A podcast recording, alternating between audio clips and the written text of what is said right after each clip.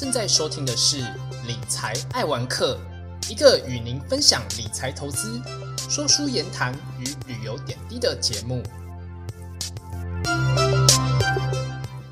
大家好，这是百乐会谈室的第十一集，我是主持人汤姆。这集我们邀请到一落心境 Podcast 节目主持人之一的豆腐来到我们的这个频道。会认识豆腐呢，是因为先前的参加播客年会。而有另外一位一落心境的主持人小直来和我们这些听众们呢经验分享，而认识到豆腐的。那是不是可以先请豆腐和我们的听众朋友们简单介绍一下自己的背景呢？Hello，大家好，我是一落心境 Wonderland 的豆腐。那呃，我目前是一个 Podcaster，也是一个 Freelancer，主要是在做音频的结案或者是节目的企划。过去是大传系毕业的学生。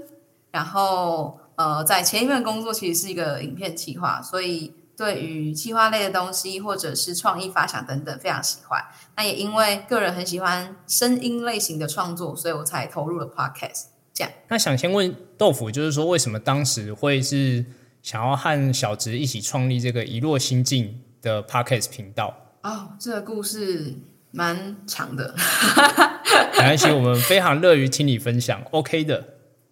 呃，其实那时候想和小直一起创立《你若心境》这个 podcast 频道，大多数人都会问我们，就是说，哎，那你们是怎么想出来？你们要做这件事情，那在哪里想的？怎么突然有这个灵感？其实我们的灵感蛮，就是蛮蛮日常的，因为那时候我还是一个算是上班族，上班族，那每一天是日复一日相同的生活。那因为小池跟我都是呃大传系的学长学妹的关系，所以学姐学妹当时的我，对对对对对啊，对学姐学妹，学姐学妹的关系。然后那时候因为我还是上班族，那小池是呃还是在校的学生，所以我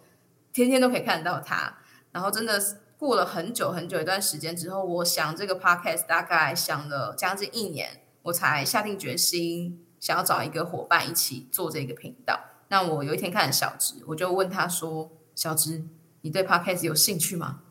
他就看着我说：“哎，好啊，那等你下班之后我们一起讨论。”所以我们就开始在办公室里面开启了我们的 podcast 频道的这个灵感，甚至我们有很长一段时间在你知道，就是小小 podcaster，然后小小创作者，呃，连个基地都没有。全家便利商店就是我们天马行空的移动办公室，所以其实，在全家其实就是像你们的一个创客基地一样。没错，没错，我们必须要感谢全家。如果他有听到，可以找我们的干爹干妈的部分。欢迎联系我们啊！我们 我们很很乐于这个接接到这个全家的业配的，OK 的，OK 的。没错没错，联系理财爱玩客，以落行境。以后呢，全家如果那个有开那种类似像什么那个什么录音间啊，或者是那种可以做那种声音创作，都可以来找我们叶配，直接先卡位，卡位一波，卡位一波。那那个时候，呃，听起来是说。你想了这一个题目，其实大概想了一年，但是可能小直事前都不知道。然后小直就是听到你问他之后，然后他很爽朗的就直接跟你说：“好，我们来讨论。”这样。对啊，这个可能要一个前情提要，因为其实我跟小直在学校虽然是学姐学妹的关系，不过呃，我们同时都一直在校内，呃，过去的经验都是在校内有做一个广播节目，嗯，然后是呃。教育电台的广播节目对外的，所以其实我们对于呃广播这件事情是不陌生的。但我跟小植一路行健频道是在二零二零那一年，也就是俗俗称是播客元年的一个时代诞生的啦。那那时候也算跟上这一波潮流。可是为什么我们会选择这个主题？有一个比较大的部分原因，是因为我自己过去在。嗯，系上的壁纸，对，嗯，因为我家里有新著名家人的关系，所以我的壁纸主题选择了这件事情，开始做一个深入的探究。那也因为这样子，对于跨国的文化，我选择是越南新著名的议题。对于跨跨国文化开始有更多的认识，也想要更深入的了解。只是在日复一日的上班生活里面，我觉得好像渐渐的远离了平常自己的兴趣跟生活的这一块。所以过了一段时间，我真的觉得这样不行，自己太像一滩烂泥了。那刚好小直是一个青春洋溢的大学生，正值要毕业的时候，我就问他有没有兴趣一起。那毕竟我们一一直以来都是从广播节目扶持上来的好伙伴，所以我们就选择了跨国的文化以及移民工的议题，一开始进到遗落行径去切入。所以我们的遗落行径的遗其实是移动的移。我们在看就移动者在各个世界上角落的大小事。嗯，真的不是那个 lost 的那个移，是那个 move 的移。对对对，是 move moving 的移。所以我们最近还有一个。呃，我们自己想的啦，觉得很响当当的标语叫做“移动者”，然后“移动者”，“移动者”，“移动者”就是 wonder one wanderer”，然后 “on the road” 的那种感觉。哦，对，这个是你们的那个频道的标语之一啊。没错，没错。因为你刚刚有提到说，就是家里面有住这种新住民的家人，他算是亲戚，还是说是他是劳工之类的吗？嗯，我那时候选择越南新住民的议题，就是因为刚好我的算是家呃亲戚啦，我的亲戚他呃是从越南来的越南妈妈，所以一开始我接触到这个议题的时候，大概是应该说我进我我对这个议题，或者说对这一个身份有一个印象，是我很懵懂的时候，大约是国高中的时候，嗯，然后那个时期接触到其实。嗯，你从身身边呃家人的氛围去感受到跨国文化这件事情，大多数是有很多负面的情绪在的，甚至是媒体新闻的报道会给予很多，好像移民工或者是说呃越南的新住民还是其他的新住民，不管是哪里来的，但是东南亚这个标签很多是比较偏负面式的，所以一开始我对这议题是完全的不了解，但是。我一直对他带着一个问号，只是说各式各样的原因之下，我一直到了大学才好好，哎，才有机会能够好好的去认识跟了解。那那个时候，我觉得必须要感谢我们的一零九五好伙伴，他们在台中一直以来都致力于移民工的议题跟生根，所以。在毕制的期间，我们去，我跟我的 podcast 伙，呃，我跟我的毕制伙伴不是 podcast 伙伴，但是其实我的 podcast 伙伴跟毕制伙伴都是马来西亚的华人朋友，所以那时候和他们一起去接触这些台湾的新住民的时候，他们带给我一些不同的思考，因为他们原本就来自于多元种族的多元族群的国家，对，所以他们常会问说，哎，其实，在马来西亚并没有什么新住民、新二代这件事情，对他们来说，那是。他们一打开门，一出家门，走在路上都会看见的事情。嗯，真的。所以我自己觉得，那时候想要做遗落行径，有一个很大部分原因是，可能我想要让过去的自己，想要帮助跟想要让就是现在世界上可能还有很多人对于这一块没有那么了解，甚至是懵懂的状态，希望可以让他们打开那一扇算是突破小小的心房吧。从一些角度、不同的角度去认识移动者、移动族群的这一件事情，对，嗯，真的，对啊，因为其实这个议题也是随着近年来就是越来越多的多元的族群在台湾，那大家也慢慢的就是感受到说，从过往可能是比较刻板印象，或者说是呃常会贴标签的方式，那到现在透过一些就是各方的力量，其实慢慢的去了解。新住民这个族群，还有跨文化的一些呃不同面向的一些内容，嗯，对，其实嗯，我觉得新南向政策，我们之前有一集节目刚好也在讨论这件事情，就是新南向到底对于跨文化，然后新住民、新二代来说，呃，是很正向的吗？还是好像多了一些其他的利益在里面呢？但它真的是相当的复杂。如果大家对这个东西有兴趣，可以去收听我们的其中一集，他用了一个我觉得蛮特别的角度，是以文字的方式去记录呃新二代或新住民的这件事情。他的那一集是用文字记录生活，然后新二代跟土二代移民文学，所以我们呃戏称啦，因为我们的来宾刚刚好有一个是越南的新二代，那他叫玉珍，然后另外一个是我们也是在台湾长期深耕关于移民工议题文化的呃张震老师。他们用文字的方式带领我跟小植去看见新二代跟新住民，呃，这些移民工或者是说这些新呃不算新，应该说他们长久以来就一直在台湾这片土地上面耕耘了很久的人们，到底是怎么样在台湾这片土地生活的？然后我印象最深刻的时候，呃，最深刻的一句话是张震老师在节目当中分享了一句话，他说：“用一个观点去看一百个地方，那不如用一百个观点去看一个地方。”嗯，这也是我们希望能够在《一落新界》节目做到的事情。嗯，真的真的，如果有兴趣的话，我会把就是刚刚豆腐提到的这个连接部分啊，贴在我们的这个呃节目的资讯栏，那到大家也可以就是再去听听看这两集的内容，对吧？真的是一个很高干的这个业配之入啊。哎哎，这个还是需要的。欢迎理财爱玩可以来一路行进夜配。好了好了，之后一定有机会的。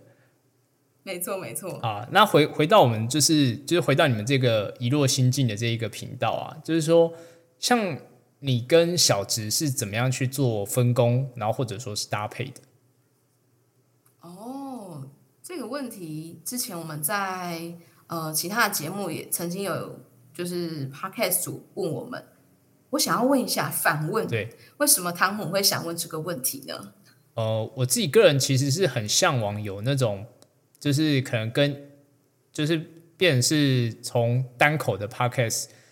其实应该说，我一开始在做这个节目的时候，其实比较希望是做类似就是两个人或者说是三个人以上的那种 podcast，因为这样其实聊起来会比较有趣。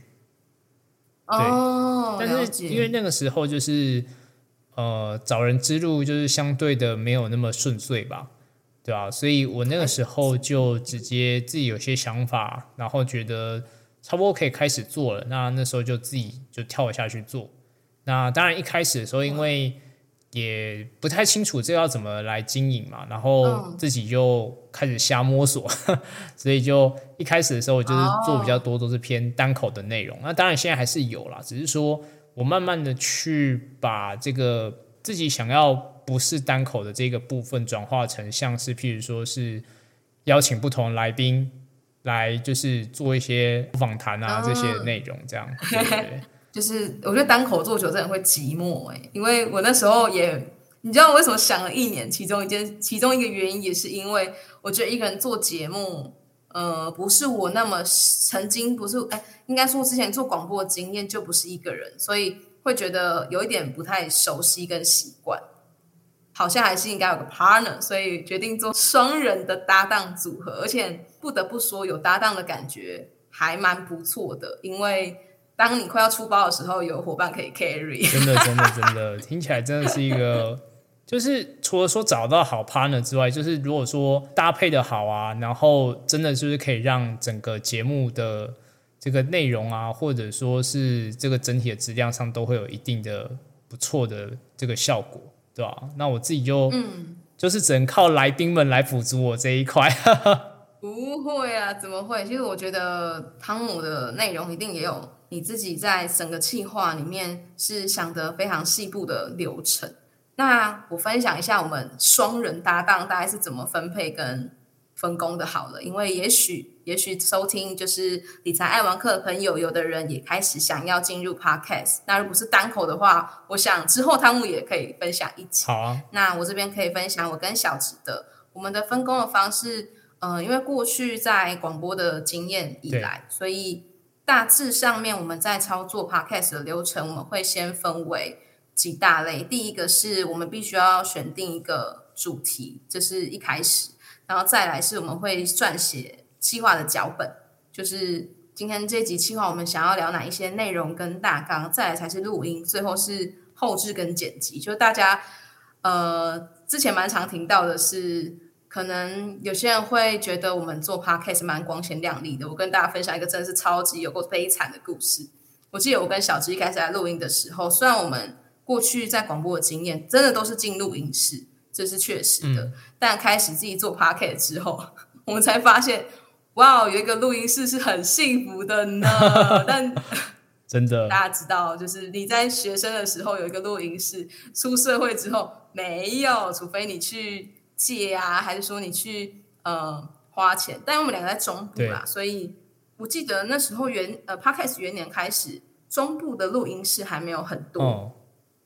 嗯，一定也都是电台，或者是很少那个私人的。我记得北部发展的很迅速，但中部真的很少，所以我还跟小植为此关于器材这件事情想了好久哦，还去参考就是各大平台每一个 podcaster 他们到底是怎么开始的。那有的人可能一副耳机、一只手机就可以开始，然后有的人呢会在电脑上面呢架设一堆器材，包括 mixer 啊，然后选一支很好的麦克风。呃，或者是要什么插 LR 的线等等的，然后开始他的 Pocket 节目。那我跟小植，我们是小资族，然后也是上班族，还在社畜的阶段，所以我们其实是从一只手机开始。我也是。那搭配了一个简单的麦克风。哎，你也是，你也是手机，对不对？我一开始就是真的只有手机而已，没有什么麦克风，就是手机一机搞定。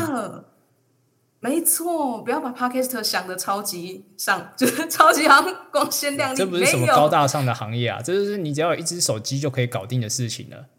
先不论说什么音质好不好这种事情啊，但是只要能够录得出来，上上得了架，一只手机真的可以搞定。真的没有错，就是大家真的不要把它想太光鲜亮丽。我甚至曾经，呃，我有听过录大家录音是怎么录的，有一种是他们会直接真的都真的会躲进他们家的衣柜。满满都是衣服的衣柜哦，就把啪就把那个他的呃麦克风，把他的笔电搬进去衣柜里面跟来宾录音。然后另外一种我自己的方式是，我那个时候在家里面，我真的找不到一个很安静的空间，就我家隔音真的没有那么好，所以呢，我那个时候买了一些吸音的海绵，然后就坐在地上看着我的笔电，然后跟着小直远端录音。我是躲在。纸箱里面录音的，我就把我周围，就是我拿了一个纸箱，然后把吸音海绵塞进去，然后把我头埋进去，再把我的手机也拿进去，我就在那边录音。哇，这样子超搞笑的但是不得不说，真的是一个极简的这个录音室的做法，就直接把自己的那个头当做录音室一样。没错，没错，没错，就是很困难的一个录音方法。然后那时候我跟小石在录的时候，那一集是我们录了六集六次的一集。是那个职场的职场向日葵吧的一集，然后那时候我们录了六次，我就跟小直说：“哎，我现在真的很热。”哎，他问我说：“你怎么了？”我说：“我躲在纸箱里面录。”其实说真的，我那个时候一开始，因为我也是像豆腐这样，就是说，就是一个很小资嘛，然后也没有什么太多的就是资源去做这个，所以那时候确实有在想说，是不是因为。那个时候也是看很多人教怎么做 podcast，里面其中也提到一环，就是什么躲在衣柜啊，然后或者说是弄一个，就是你周围要弄一些什么吸音海绵之类的东西。然后我真的没有想到，我原本以为那个就只是搞笑的，然后或者是国外有人就是外国人嘛，就是创很有创意，然后没有想到，嗯，这个刚好今天这位来宾真的就自己做了一次。是真的，是真的，我也真的幻想躲进衣柜，很可惜我没有一个适合的衣柜，所以 我只好把自己塞进纸箱，就是头的部分啦，不要整个人。所以塞到纸箱里面，你会不会觉得说录起来真的有比那个没有塞进去好？哎，这是真的有差的，因为我家的空间，呃，我住在一个算是透天厝，那所以我们家的隔音都是那种就是一般的墙壁啊等等的。那空间整体又比较大，所以当你如果没有把你放进，没有把自己放进一个空间相对比较小，然后又比较多可能衣服啊或者是布料之类的能够吸音的场所的话，哇，那个声音听起来回音感超级重，你后置真的会修到崩溃，嗯，一定会崩溃的那一种。真的真的，对吧？果然是都是在做这个领域的人，就是真的会知道这个辛苦在哪里啊！这是真的。对，但是我现在没有把自己塞进纸箱啦，因为我那时候录了六次之后，我真的是受不了了，所以我后来就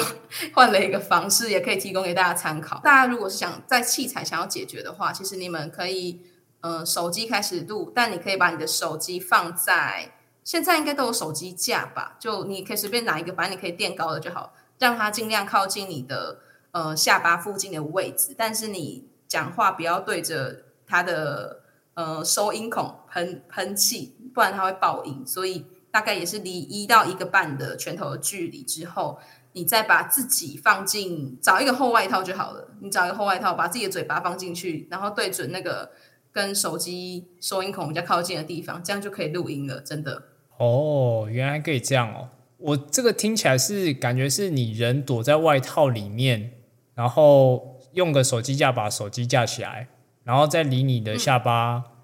两个拳头距离的位置这样录，是这样吗？呃，大概是我拿一个外套，然后把我的手机跟手机架放进去，那我离我的手机大概一到一点五个拳头的距离，就是那个收音孔的位置。那我只要把我的外套拉起来，遮住嘴巴跟麦克风的位置，就是跟手机的位置就可以了。哦，外套是遮住嘴巴跟那个，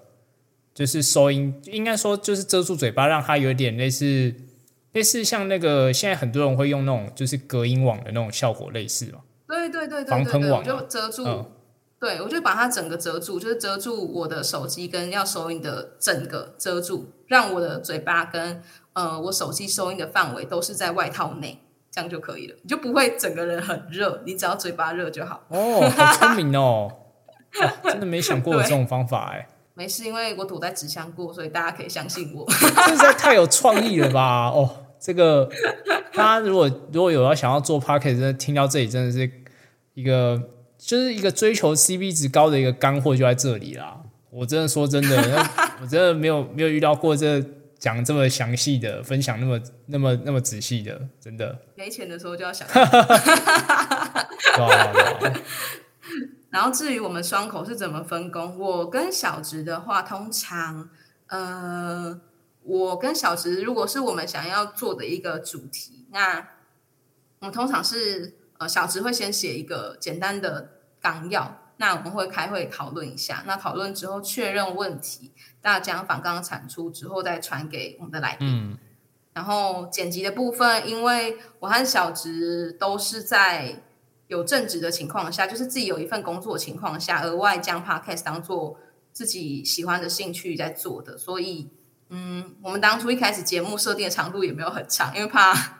怕呃这份兴趣会消磨我们自己在工作上面，或者是说这个兴趣上面的热情。嗯所以我们时长那时候只有设定十五分钟，一开始的时候，那最近有稍微加长啦，就是大概三十分钟内这样子。嗯然后小植会做内容的初剪，我这边会做二次的调音。不过如果像呃汤姆是一个人单口，你应该就要一次一个人做全部的事情，我觉得那真的非常的辛苦。对啊，真的一个人扛全部，全部都是你要自己来，就是 handle 这样，从什么想企划啊、写脚本啊、录音、对后置、剪辑，全部自己一个人来。但是，我觉得这个某种程度上就算是一种修炼吧，就是有点像是朝那个什么 制作人之路，就是你需要具备这些技能，然后等到你练到够强之后，你就可以变制作人。虽然我自己觉得，好像在台湾的这个 p o c k e t 产业当制作人也不是一件很容易的事情啊，对啊。嗯，确实是，这个就是市场市场性的问题了。不过，呃，汤姆本人在做 podcast 的时候，你有遇过什么样子的困难吗？就是因为你是单单人做对，蛮好奇的。其实遇到过的困难哦，比较像是说一种是要怎么样去平衡说自己的输入跟输出的平衡。我自己现在也还是在在找这件事情，哦就是说，虽然说我并没有就是很明确的对外说我是就是在我的那个什么节目叙述说我是周更的节目，并没有，但是我尽量维让自己维持这个频率。那在这个维持这个频率的状况之下，如果当你可能，譬如说那一周特别忙，然后或者说那个，因为我自己就是没有像有些人，他就是可能一次可能录超多集。但虽然我前阵子有时候有这样做啦，但是因为就是有时候真的是可能平常很忙啊，回到家就很累，然后或者说是很假日就是事情活动也很多，所以有时候真的能够花在 podcast 的这个节目上，我是自己尽量能够把时间就是整个炸出来啦，对啊，然后同时也是希望说这一个节目就是也不要说好像就是什么讲呢，就是说虽然说它不是一个，就是说你做了会有一定会有赚钱，因为其实像现在其实做这做这节目根本也也没有赚什么赚钱啦，对啊，因为这个就是算是一个做好玩的吧。但是虽然说是做好玩的，就是我还是希望说做这个节目是有一定的内容跟质量的。对吧、所以其实在一个相对时间有限，但是又希望能够做出有质量的内容跟节目的时候，其实某种程度上会需要强迫自己，就是说能够多涉略，然后多思考说这个频道未来的走向，然后要怎么样把输入内容很能够用更平易近人方式输出，这也是我一直在思考的啦。那另外一方面就是说，像气化部分啊，就是说我当然是尽量，其实气化部分，我觉得我已经算是抓到一个大方向，就是说，因为我其实设定的主题跟领域蛮多的，所以其实要找气化的东西并不会太困难。哦对，哦，但是反而比较大的关键是说要投入多少时间在做这个东西上。啊，听众有没有听到？你看看我们的汤姆，他真的是时间管理大师。这样好节目还不追踪订阅按起来吗？真的真的欢迎追踪订阅，有心人士还可以赞助我们这个频道哦。我有开拿铁方案，还有卡布奇诺方案。像是 Ruff 啊，不知道好友喜欢呃旅行跟爱吃美食的部分啊，Ruff 大大。好了，如果大家对于 Ruff 有兴趣，他是一个前芬兰籍导游，然后呃汤姆也有采访过 Ruff，可以去听他的那一集。如果你对于芬兰导游非常有兴趣的话，对，就是我跟一落心境其实都有访问过 Ralph 啦，然后因为 Ralph 也跟我算是错蛮熟的，虽然说最近在一个活动上不知道为什么搞得好像很不熟。哎，rap 听起来 赞助一下好吗？真的，真的，真的欢迎支持我们的这个赞助方案，对吧、没错，没错那像其实说在经营节目上啊，就是说，因为因为像我是比较像是偏向于是说，可能呃，就是说怎么样在输入跟输出之间平衡，或者说是在气化方面会呃有时候会遇到这种就是一些挑战吧，对吧？那像你自己本身呢，就是说不论是说是从经营节目的角度，或者说是跟就是伙伴之间的搭配，那甚至是说可能是呃听众们给你们的呃反馈等等，那就是说在这些部分有没有遇到过什么样的困难啊？理念不合，或者说是呃产生一些就是可能不同面向的一些冲突等等。我觉得我和小植如果是呃双人的话，确实在经营上面，我们在理念或者是说企划脚本的产出上，一定会有想法不同的地方。但我真的觉得好加在呃，我跟小植过往的经验里面，我们已经磨合了大概两三年，就是以企划这件事情来说，所以每每在进到 podcast 的企划脚本的部分，我们都还算是呃能以不吵架的方式 理性沟通，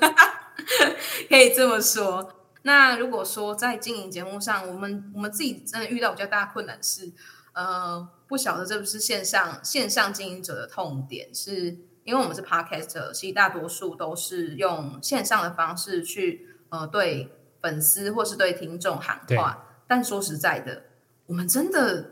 呃比较少有听众啊，或者是说粉丝他们会在那个什么 Apple Podcast 啊，还是说其他的 Podcast 那边积极的主动很多留言，比较少一点。但当然会有很多人他们是透过社群，比如说 IG 或是 FB，然后来询问的。嗯可是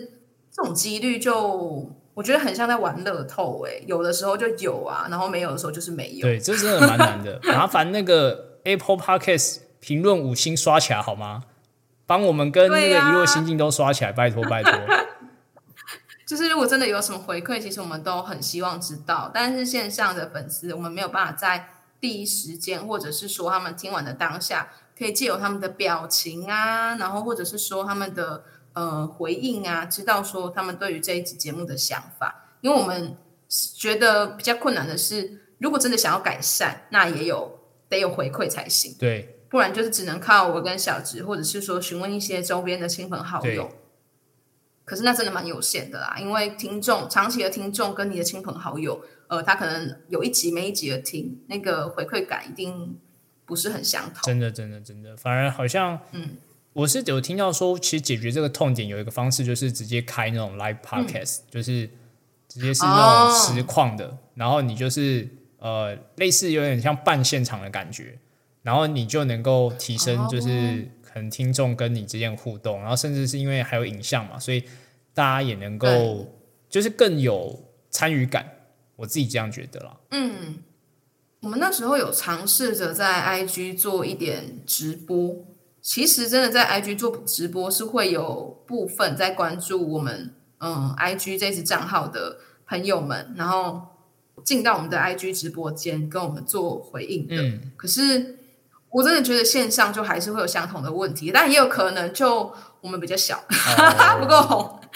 对，所以呃，大多数都是看我们曾经长期互动的听众，或者是我们呃曾经采访过的创作者，已经和我们聊过天，知道彼此都有一定程程度的认识，他们就会进来做互动，嗯然后也会很真心诚意的交流。我觉得这一点就蛮棒的，也是我们一直以来都超级感谢的部分。所以我们在十一月，就是前几天，然后很荣幸也有邀请到汤姆一起来参加我们的呃线下，我们办了一场创作者的掏心大会。那时候就真的比较能够了解说每一个创作者在他们各自经营的，不管是 podcast 还是说是呃线下的可能脱口秀啊，或者是有的是 NGO 组织，他们在经营自己的内容的时候会遇到哪一些挑战？真的真的就是不同领域的的创作者，其实面对的挑战很多，有一些很相似的地方，那也有一些就是因为不同的领域角度差异而有不同的一些痛点跟困难，算是一个吐口水的对时光。对，真的是哦，那一天聊到快要烧虾，而且其实我今天一早上起来我就觉得，哎，我的声音好像怪怪的，一定是前两天讲的话。辛苦了，辛苦了，对吧、我也是很荣幸有机会能够就是得到邀请，然后去认识不同的这些创作者啦。不然其实平常也都是自己就是做节目嘛，所以就真的比较没有什么太多的机会去跟不同的创作者互做一些互动。哦，真的，我觉得线上创作者也有这个问题，就是线上创作者很难去跟真的人互动到。所以我那时候跟小直做的时候，一方面是希望有一个伙伴，因为 我需要一个人，还有一个人可以跟我真的，对话。真的，真的。然后另外一部分是我们为什么会邀请来宾，是因为来宾也是一个活生生的人，他会跟你对话，然后他会跟你分享他不同的观点，所以你会让整体 podcast 的聊天感比较重之余，呃，有一个不晓得汤姆们这种感受。我觉得做 podcast，如果我们撇除金钱这件事情，或者是说你要把它经营的多棒棒来说的话，很大一部分，我觉得 podcast 反而帮助了我们在认识更多你可能不一定会尝试到，或者是曾经接触过的议题跟人际。真的我自己蛮喜欢在 podcast 上面认识朋友。不得不说，这从我做 podcast 到现在也差不多半年多的时间。嗯，那其实最大的收获真的就是，就像我刚刚讲，就是做这 podcast 节目根本就没有赚钱，那反而就是更多的时候是赚到一些无形资产，譬如说，就像刚刚豆腐讲到，就是说可能透过一些就是活动啊，或者说是访谈的节目来认识到不同人，然后就算是可能有些人他真的是我比较熟知的一些朋友，但是有些故事可能他在以前可能聊天的时候可能没有那么详细，或者说可能可能我自己也忘了。那透过这个节目，其实就有更有系统，然后更完整的，就是除了说就是分享给我之外，那其实也分享给许多的这些听众朋友们。对，嗯，确实，像我们自己的节目，一方面除了记录下听众的移动过程，呃，我觉得我们自己的节目，如果真的要讲特色的话，有时候我跟小直都会再回去收听自己的节目，好奇。好奇那时候我们到底自己干了哪一些事情，跟呃我们到底怎么采访来宾的，然后听着听着就突然觉得哇，我们好像某一方面除了记录来宾，也在记录下自己嗯学习跟成长的历史，哎，就有一种有一种好像跟着节目长大的感觉，不是只有节目长大，是自己也长大了。然后我们可能移动到不同的地方，尤其是在二零二零开了之后，最大的大概就是他两岁了，我们也增加两岁了真的，真的，真的，而且我觉得你们算很勇敢的，就是说很多 p o d c a 其实是敢录，但是不敢再回去听自己的声音。啊，就是应该说，有些人可能听自己声音会觉得有点害羞或者什么样之类的。哦尴尬什么的，你会吗？我自己就是因为我自己要负责剪音档，所以我一定要自己听。啊、对，就是啊，我们也是，有时候自己剪完就不会想再听，因为真的剪的时候听了无数 次，真的真的剪剪音档真的是大概是经营 podcast 里面其中一个痛苦环里面占比有有点高的部分啦，因为你就是要怎么样去把你的音档剪得好，我自己也到现在也还在想这个问题啦，对吧、因为虽然说从如果是从第一集到现在，确实是有一些些些微的成长，但是还是希望可以再做得更好，对啊、可以的，我相信汤姆的学习历程一定是 OK 的。你一个人做节目、哎，拜托 这个已经半年了，怎么可能？可以的，我觉得你 OK 的。然后关于就是从节目，然后跟着我们成长，有一点像是记录我们移动的过程啦。所以，嗯，我就像二零二零的时候，就刚好记录下我们完全因为疫情没有办法出国这件事情，所以我我还蛮怀念之前疫情前还能出国的这件事情。嗯那你自己本身就是在疫情前出国去哪些地方吗？讲是讲很怀念，但说实在，我好像也没有太多的那个出国史。可是我有去过两个地方，是一个是马来西亚，就是我伙伴的家乡木谷，然后另外地方是我毕制的时候去了越南。就是我都是去东南亚国家，然后那时候去的时候，对我来说真的是一个全新的体验。对，呃，就像我一开始在节目我提到的，因为初始我接触新住民或新二代议题的时候，呃，对于跨国文化，在台湾的真的是有点有一点伤心。那个媒体业的部分，他们真的给给予我的那个印象吼，实在太冲击了。就我接收到的负面比较多啦，所以我去之前，我真的会对于当地有许多很不了解的地方。嗯，就是我会带着问号，然后可能也有少许是刻板的印象到了那个地方。但是我一去的时候，我真的想说，哇！尤其是我一去马来西亚的第一件事情，是我那时候跟我一起去的朋友，他就跟我跟我说：“哎，你们是不是觉得马来西亚都在丛林里面？”然后我就想说，呃。可恶，心里的声音好像有点不想被听到了，就是 就是你会有一个既定的刻板，你知道吗？哦但是你到那边，你就会发现没有，这里其实整个跟台湾就是很相似，甚至它可能比台湾更繁华一点点。它根本就是个城市，好吗？它还有在天上飞的那叫什么啊、磁浮列车？磁浮列车，我那时候觉得哇塞，马来西亚超赞。嗯，真的，台湾好像我记得是还没有吧？对，台湾还没有这件事情，所以我个人是对于跨国文化第一站到马来西亚，完完全全打破了我有一点点对于东南亚的国家的刻板印象之余，甚至增添了我对于跨国文化，不管是哪一国的跨国文化，那个好奇度大大的倍增，因为我完完全全的有一种好像从一个很制式、很固有的思维里面。或者是说，原本在一个很黑暗的箱子里面，突然被丢出来的那种感觉。嗯，那个黑暗的箱子以外的世界太丰富了，嗯可能是一片空白，它也可能是有色彩的。但是那个色彩要看你怎么去认识这个国家，那它可能就会变成什么样的颜色。所以我会尽量的、尽量的啦，尽量不戴有色眼镜的方式去看这个国家。但有时候我们真的会不免俗的，会有一个既定的印象。可是如果我们能够用能够用更开放，或者是能够用包容跟多元的心态去看待这些文化的时候，我觉得蛮有趣的。嗯，真的真的就是要让自己归零，然后哦让自己就是有一种你就是到一个新的地方，完全没有对他任何印象，然后从零开始摸索这样。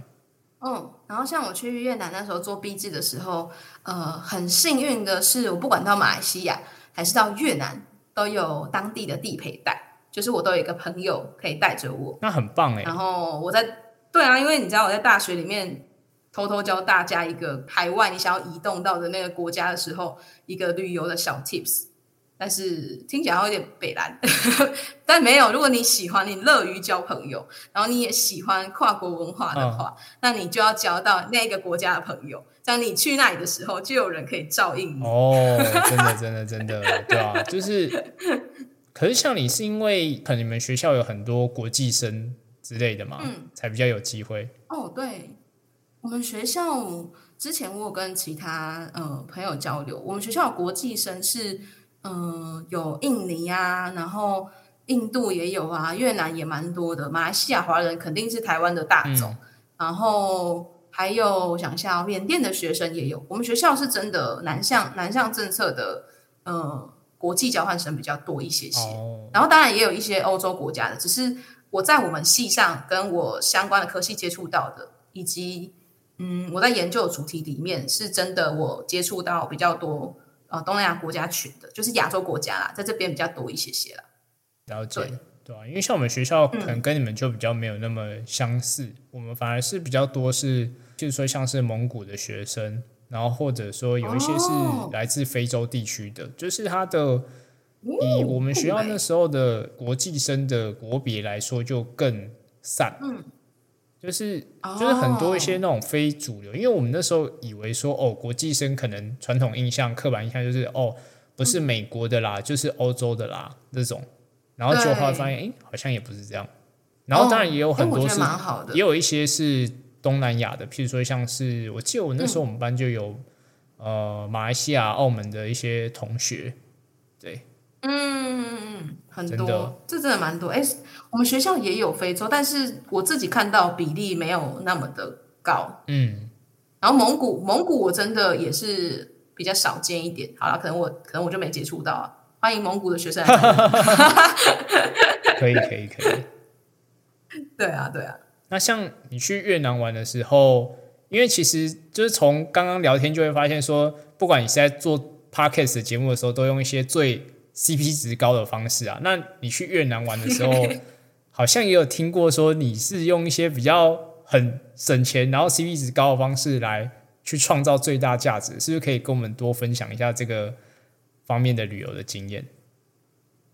去越南玩的时候，首先有一个地陪，绝对是一个很棒的、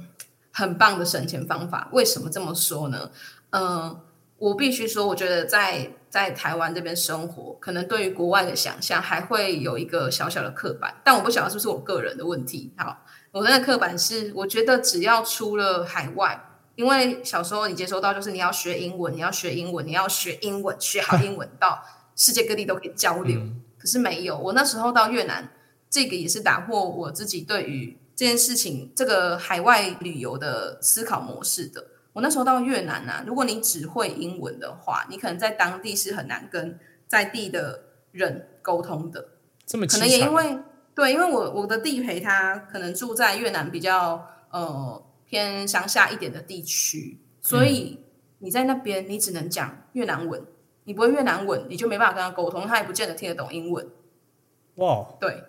过去越南其实是法国殖民的国家，所以对，呃，有有时候你可能还会想说，那如果我会讲法文，会不会他们会稍微听得懂一点点？但是其实我有问过当地人，他们是说，呃，殖民的时间也有一点长了，所以即便你嗯今天会说法文，他们也不见得是能够完全听得懂的。因为我那时候去去的是北越啦，北越那边是这样的情况，但我有问过去南越的朋友，那南越朋友是说，如果你在那边用一些简单的英文，他们稍微更观光化一些些，确实可以玩到部分的东西。不过，如果你会当地的语言是更好的。当地的语言真的有知道跟不知道，真的会有差。因为我其实印象有点深刻，是我以前去大陆那边实习的时候，然后那个时候去实习的地方也是那种比较非主流的地方啦，在浙江的台州这个地方。然后那个时候这个地方很有趣，是它有一条河，然后河的南北啊讲的话方言不同。哇，所以就是，但是因为我们那时候就是会跟那个实习带我们的人，就是到处跑来跑去，所以你有可能跑到那个那一条河的北边，有可能跑到那一条河的南边，然后你就会发现，就是那些人讲的方言都不一样，而且就只是一河之隔而已，就是同样都是在这个台州这个地方，所以那时候就觉得很明显，就是认识一个地方的语言跟文化其实是蛮重要的，就是说认识这个地方来讲，会让你有更多不一样的体验。没错。所以，如果你热爱跨国文化，我觉得真的不介意你去多多学习那一个地方的语言。你不一定要学到超深，你可以学那种很简单的，呃，你好、谢谢、对不起跟请问，就这几个，就这几个就可以了。然后剩下的真的，嗯、b o d y language 很好用的，就是用手啊，比手画脚啊。我那时候。呃，在当地玩的时候，我们几乎啦都是住地陪的家里，哇，省钱，这怎么省？超级省哎、比 A M B N B 还省哎、对，直接住地陪家里。感谢我的地陪地陪导游呃，他叫阿静。然后如果有兴趣的话，也可以到我们的节目上面，我们有邀请他来分享。他现在其实人在台湾，那他是从义工的身份变成大学生的。如果对他的故事有兴趣，我们的节目前几集一开始在制作节目的时候，我们有邀请到他来我们的节目分享。所以很感谢他那时候在越南的时候收留了我跟我的壁纸伙伴。所以我们在他家住了大概有四五三四天还是四五天的时间吧，然后你又能够同时哦，因为这样的方式很能够深入当地的居民生活，我觉得它本身就突破了观光化旅游的那个限制，所以我自己蛮喜欢这样子的方法去移动到海外。真的就是人家俗称那种很深度旅游的感觉。对啊，我那时候还用，就是真真的只能用 body language 跟他妈妈聊天，因为他妈妈也不太会讲英文，然后我我也不太会讲越南文，所以我那时候的越南文还很烂，然后连一二三四五六七八九十都不会，所以他妈妈人超好，他就呃坐我们坐在客厅里面，然后喝了他泡的树薯粉树薯粉水。然后他就教我们一到十的越南文，那个下午就这样度过了，我觉得很棒。真的，就是一个很悠闲，但是你又带点东西回去，我觉得真的蛮有趣的经验。而且我自己也觉得说，这种深度旅游是更能够认识一个地方，然后你可以看得更真实，而不会被受一些可能一些比较传统媒体啊，或者说可能别人带着特定的目的或者角度。然后呈现给你看的内容来的更清楚明白。嗯，我觉得，嗯，不管你在哪一个地方移动，或者是说你看着什么样子的呃文章，或者是说一些社群的内容等等的，多多少少它都会带着某一个观点在，嗯，在带你看这个世界啊，多多少少。不过，我觉得最棒的学习方式是，如果你真的有一天能够实际的踏上那一片土地。然后自己亲身的感受，在当地的感觉，不管是城市也好，是比较乡村的地方也好，甚至是一些呃暗巷啊、红灯区啊，你想去闯，我觉得都可以去闯，因为你可能会看见跟你从来就是想象过完全不一样的世界。嗯，真的就是年轻嘛啊，不要被那个就是像那个被抓去卖掉就好了，还是要注意自己安全啊。对，还是要注意自己安全。我觉得不管在哪里都会有，都可能会有危险的存在。但是如果你出了海外，要学会保护自己；在国内也要会保护自己。我只是真的觉得台湾相对上来还蛮安全的，必须说。嗯，真的真的，对啊。那像你除了目前算是就是算是做 podcast，那是不是接下来也有一些对节目的一些规划，或者说有预期下一次的移动会是在什么时候吗？嗯。如果是节目的规划的话，这个也真的会牵扯到我们下一次的移动。哎，嗯，我跟小直是跨跨，我们是跨国文化的伙伴，所以其实，在节目开张之前，我们在做 podcast 之前，一开始讨论这个节目的时候，我就曾经想过，有一天小直一定会回到他的母国马来西亚，所以跨国结合的伙伴可能。可能 maybe 啊，他们会有这一些疑虑，是如果我们今天在在两个不同的国家要怎么录音？不过还好，我们生在一个科技的时代，所以远端 不远端确实还是行得通的，只是有考量到关于网络的网速啊，或者是说一些在沟通层面上能不能够及时得到一些回应，跟更深度对于嗯一个地区的观察等等的。所以下一次的移动，我自己本人可能跟会跟小植差不多的时间回到他的母国，我会跟他一起回去，这样。哦，酷哦，直接飞到马来西亚去。对，就是 freelancer 的好处，可能其中一个是这样子，我会跟他一起回到他的母国。我也很好奇，虽然说我对马来西亚的了解只有部分，但我非常的期待能够再透过。跟小石一起回去的过程，认识不同面向的马来西亚。毕竟他当地人嘛，一看又是一个地陪，多棒！真的，真的，哎，真的，就是认真说，真的是有地陪带你玩，跟你去参加那种，就是不管你是那种什么观光团，或者说是你是那种呃，我知道有些人可能他是跟那种就是参加当地的旅行社的团，嗯，这真的还是会有差。对，真的，因为我以前有去柬埔寨的时候，那个时候也是当地人带我们去玩，哦。然后就会真的知道说一些很在地人会去的景点是什么，然后反而一些，因为我记得那个时候是去吴哥窟吧，哇，然后那时候吴哥窟就是比较多人会去，就是看那些就是大大小吴哥嘛，然哦后就逛那些景点这样。嗯，那我记得我们那时候还有去，就是一个算是一一座山那边，然后有那个，就是他他会带你坐船，然后游那个河啊什么的，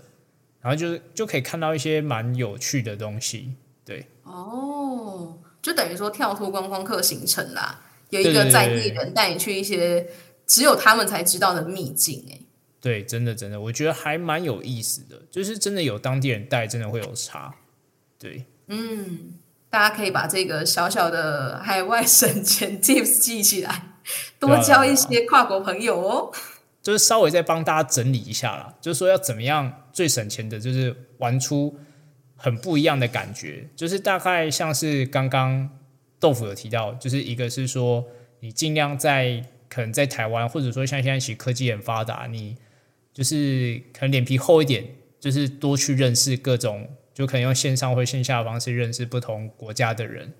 然后就是跟他们经营一些好关系嘛。那之后。就不管是呃你过去或是他们来台湾玩，那彼此都可以就是说互相带对方一起去玩这样。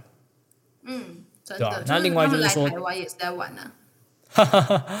对啊，对啊，对啊。那像接下来就是说找到一个地陪，然后真的就可以带你就是玩出不一样的东西。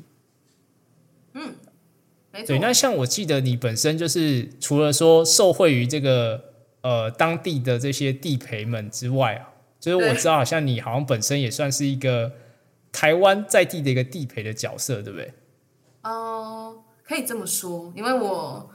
就是认识了这么多跨国文化朋友之后，其实他们当然就是我人在台湾，然后他们现在不管是移民跟我朋友，还是说的一些来到台湾有留学的学生等等的，他们可能也会在这里开始工作，甚至居住下来。那一定会问到一些问题，他们会在台湾游玩很多地方，可能是我们也很常见的观光景点、打卡完美点等等的。但因为我自己本身是台中人，所以可能有人他是从北部啊、东部、南部来的时候，他就会问你说：“那台中有什么好玩的？”说实在话，身为一个台中人，被问到这个问题的时候，就想说：“呃，消波块吧。这这梗可能也呃是要够 local 的人才知道，一个外国对人耶他听到消波块，更不知道这是什么鬼，” 大家如果不知道，可以去查一下台中消波块。非常可怕的历史典故啊！对，好了，没有开玩笑，就是他们问我这个问题的时候，我真的会有点小愣住，想说哇，对耶，因为其实台中它也有分很多区域，那我自己本人是住在雾峰的区域，所以我距离市区也是非常遥远的。可是大家知道，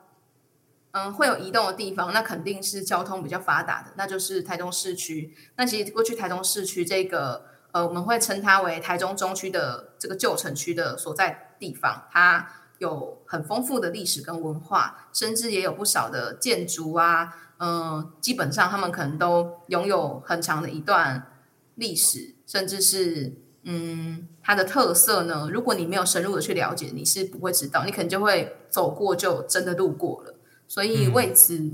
我想要更了解一下台中这个地方，我就参加了呃在地有一个组织一个团队，他们叫做 TC Time Work。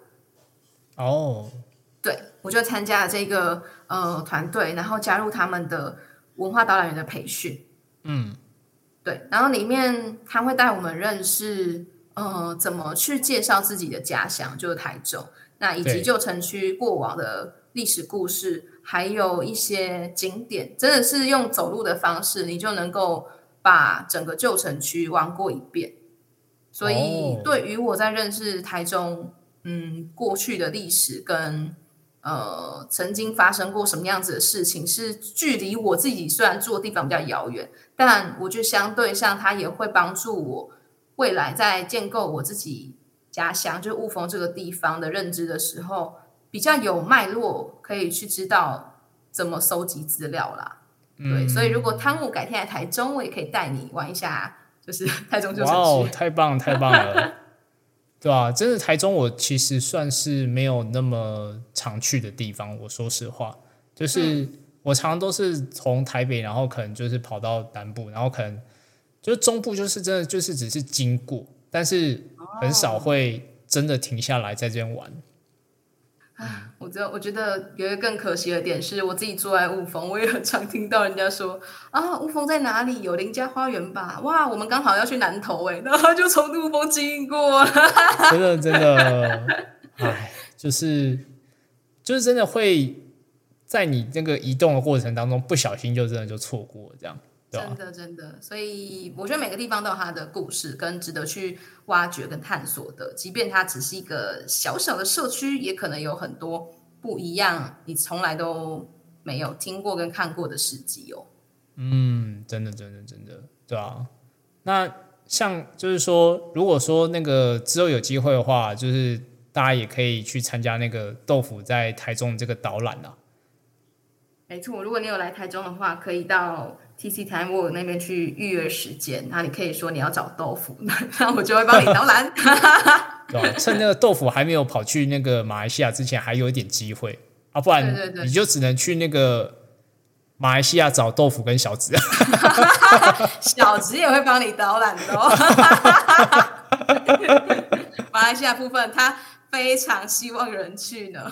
哦，也是一个蛮不错的啦，真的就是对啊，认识到一个好伙伴，然后跟好导游，嗯，真的是很棒。那像我们的听众朋友可以在哪边就是找到你？呃，如果大家想要找到豆腐，或者是想要搜寻遗落心境的话，呃，如果对于我们的节目有兴趣，你可以在 IG 或者是呃，汤姆可以帮我们留我们的社群账号在资讯栏底下。那如果是想要了解或者认识我本人的话，你可以搜寻我的 IG 是诶小老鼠，然后 S I 全部都是小写 S I 点 L I F E，然后底线 T O F U。就是 Sea Life 豆腐这样，就是豆腐私生活的意思。没错，然后如果你对于中区的导览有兴趣的，也可以到一样，我们的汤姆非常贴心，他也会帮我们留下资讯在下面，或你可以传 Gmail 给我，也都 OK 的。好啊，好啊，好啊。对，那我记得好像就是最近一落新疆好像在十二月份也要办一个活动，是不是也可以顺便跟我们的听众朋友分享一下？哦，一落新进十二月的活动，没错，这个十二月的活动呢，其实呃，应该不能说是一落新进办的，但它是我们的一零九五好伙伴，他们会在台中的呃好办共享空间以及东协广场呃这两个这几个地方呢，他们会举办一个东南亚文化日，你可以上 Google 搜寻一零九五东南亚文化日，就会看到当天的活动流程。如果有兴趣的话，在 Acupass 他们已经有试出这个相关的文化票券活动喽，可以报名。对，那我之后也会把这个报名的这个资讯呢放到我们节目的资讯栏。那也谢谢豆腐的分享啦。那就是如果想要知道更多关于移动者的故事，也欢迎到遗落心境的 Podcast 节目收听。那当然啦，先不要错过我们这一集节目的这资讯栏的这几集哦，这几集其实都是呃遗落心境，其实在录 Podcast 里面算是蛮重要的一些故事的内容。那另外，如果说你想要到台中的这个旧城区去玩，却不知道怎么玩的话，也欢迎报名豆腐的台中导览的行程。那最后呢，如果你对于我们这一集有什么看法或想法的话，也都可以留言或私讯我们的 FB 粉专或 IG 哦。那我们就下一期再见喽，拜拜。拜拜。